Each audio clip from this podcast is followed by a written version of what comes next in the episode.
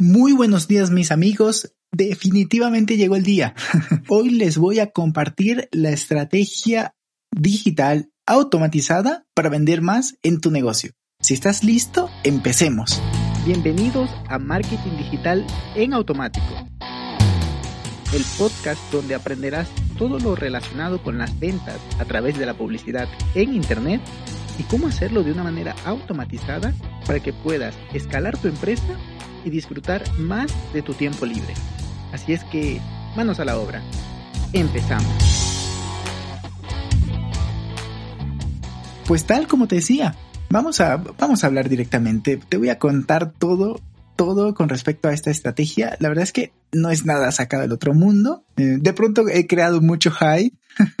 Pero bueno, vamos directamente asentando el asunto. A ver, por un lado existen las ventas manuales, por otro lado las ventas semiautomáticas, es decir, podemos crear un embudo de ventas para captar clientes y llevárselos al departamento de ventas de la empresa a la cual le estamos ofreciendo em, este servicio de, marketing digital. O si lo estás haciendo para ti mismo, pues este embudo automatizado te va a llevar a una, llamada, a una sesión en directo con la persona, una entrevista, vaya. Entonces, pues dependiendo de eso va, va a ser 100% automatizada o semiautomatizada.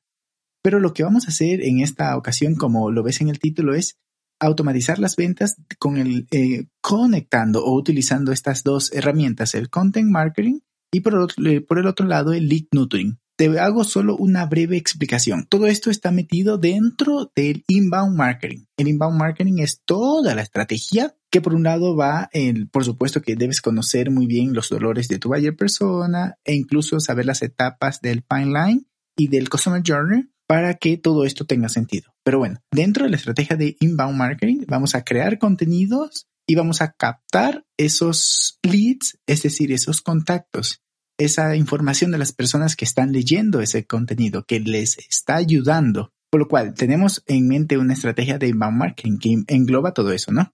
Ahora sí, vamos a profundizar un poquito en content. Ah, por cierto, si quieres profundizar solamente en inbound marketing, tengo el episodio 52 donde te lo explico en un episodio completo de qué va esto, ¿no? Que te recomiendo mucho que lo escuches. Luego vamos ya al content marketing, que ya también tengo un episodio de ello, es el episodio 49. Pero bueno, para hacerte un breve resumen, que te recomiendo también escucharlo, mm, vamos a tener una sesión de brainstorming de creación de títulos, de bajar ideas. ¿Para qué? Para que podamos tener al menos una lista de 50, 60, incluso pueden salir más títulos que vamos a ir trabajando las siguientes semanas en, base a un calendario de contenido, pero este calendario debe estar muy bien enfocado para que todo vaya teniendo sentido. La información puede ser contenido y, y, las preguntas de las personas a las cuales les estás queriendo vender. Por lo cual, por un lado puede ser que tengas que curar contenido, que ya tengo un episodio también, el episodio 40, te explico a profundidad qué es curación de contenido y cómo lo puedes hacer. Pero también tenemos que ya debes redactar el contenido. Si lo estás curando, pues también hay trabajo que hacer, pero si lo vas a crear de cero, justamente en estos días estamos hablando con un cliente que vamos a tener que crear contenido porque en su industria no hay prácticamente competencia, sí que lo hay, pero no tanto, por lo cual eso es muy bueno porque él va a tener que crear, lo cual le da ese papel de, de pionero en su industria. Muy, muy interesante. Luego hay que revisarlo antes de publicarlo una falta ortográfica en Internet o en tu negocio como tal, en tu email o en cualquier, bueno, en el mundo profesional, una falta ortográfica mm, da mala impresión, mm, no transmite esa profesionalidad que queremos, ¿no? Entonces hay que revisarlo, hay que pulirlo, hay que optimizarlo. Ese ya es el siguiente punto, analizar y optimizar. Eso debe estar prácticamente en toda acción de marketing que emprendamos. En toda acción de tu negocio debe estar siempre mm, en mente cómo analizar y cómo optimizar esas acciones que estás tomando. Ahora sí, content marketing, ya lo tenemos. Ahora vamos a hablar de lead nurturing, es decir, la nutrición de esos contactos que tienes, que has recolectado en base al content marketing que has creado. Que por cierto, esto debe estar muy bien conectado a nivel tecnológico para que cada contenido tenga su propio lead magnet y, que la persona que llega allí pueda profundizar mucho más, pero además, y esto es lo más importante, llegue a, formar parte de tu base de datos. Y a partir de allí es donde vamos a, implementar acciones de Lead Nurturing. Que por cierto, tengo un episodio, por si no lo sospechabas, también tengo un episodio de ello. Es el episodio número 4, donde puedes profundizar un poco más en temas de Lead Nurturing. Pero para hacerte un resumen, lo que debes hacer es eso, ¿no? Conectar todo el contenido, el content marketing que hicimos en la, en la sección anterior, todo ese contenido que está público, conectarlo con un sistema de emails automatizado para que, ok, vamos, vamos a poner un ejemplo. Digamos que compras un computador, ¿no es cierto? Porque eres arquitecto, si digamos que es eso, ¿no? Tú eres arquitecto y necesitas un computador, un computador con ciertas características. Entonces compras el computador, pero ese, ese arquitecto tiene en su mente que necesita, si, si, si tu nicho es muy específico y si estás creando marca personal, por ejemplo, tú eres un, arquitecto reconocido y has creado marca personal y todo un negocio para ayudar a otros arquitectos a conseguir clientes y a, y a consolidarse como arquitectos, ¿no? Por ejemplo, ¿no? Estoy sacándome el, el, ejemplo improvisadamente. Entonces, tú tienes tu negocio como ese guía, ese mentor que les ayuda a monetizar esa profesión que tienen, ¿no? Ese título.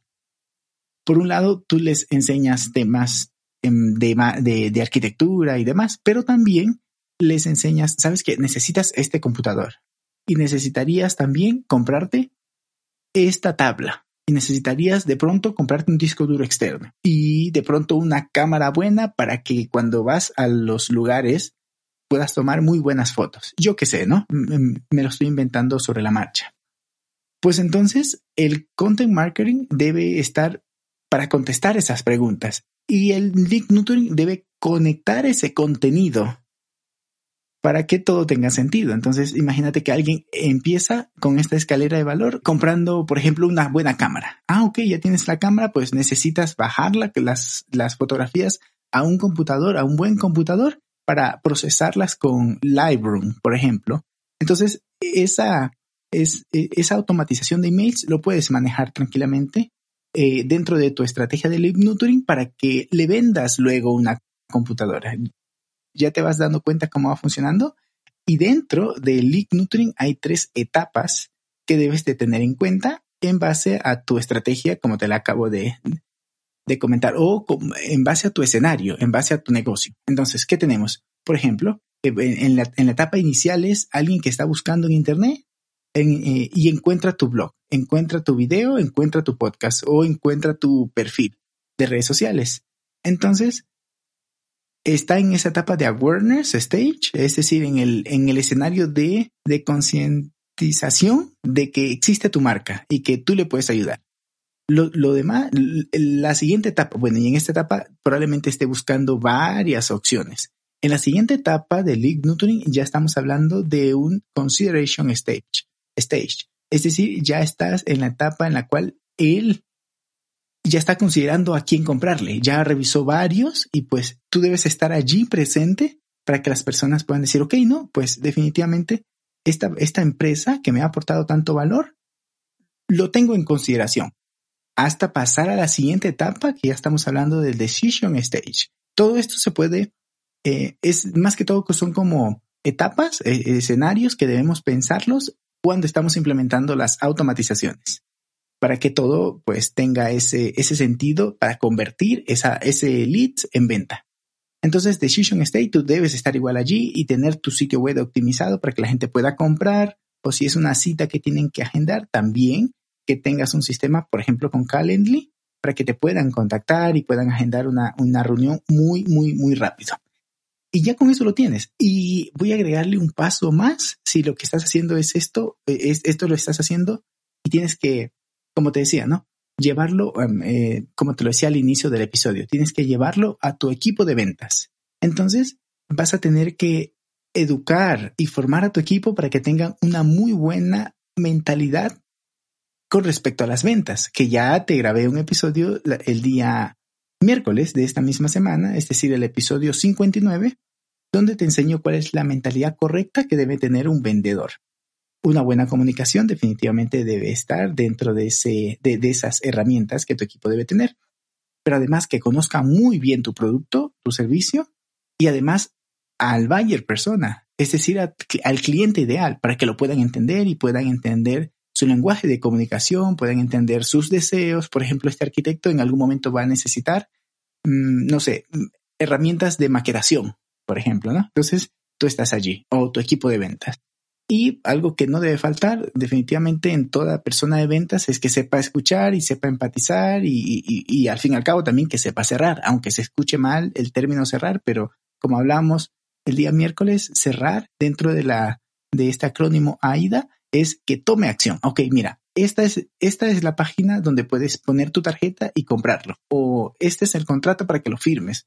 O esta es la cita que debes agendar. Es decir, la acción que tú quieres que se convierta, bueno, valga la redundancia, o que sea tu, que tú establezca como, como tu conversión, debes, mm, bueno, tu equipo de ventas debe decírsela muy claro para que se ejecute y al fin y al cabo las acciones, todo esto que hemos hablado, pues te resulte eh, rentable.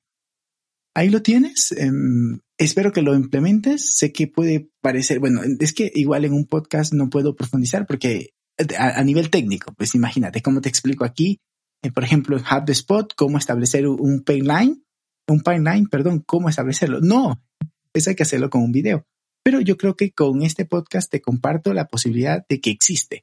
Puedes investigar en internet cómo hacerlo o si no, pues también nos puedes contactar y nosotros felices de la vida de poderte ayudar a implementar un sistema así y que puedas vender más por internet. Un abrazo digital y nos escuchamos el día lunes. Que tengas muy buen fin de semana. Chao, chao. Y hasta aquí el episodio de hoy. Sé que esta información va a ser de gran utilidad para tu negocio, por lo que te pido que lo implementes y lo compartas con alguien que sepas que también le va a ayudar. Gracias y hasta la próxima.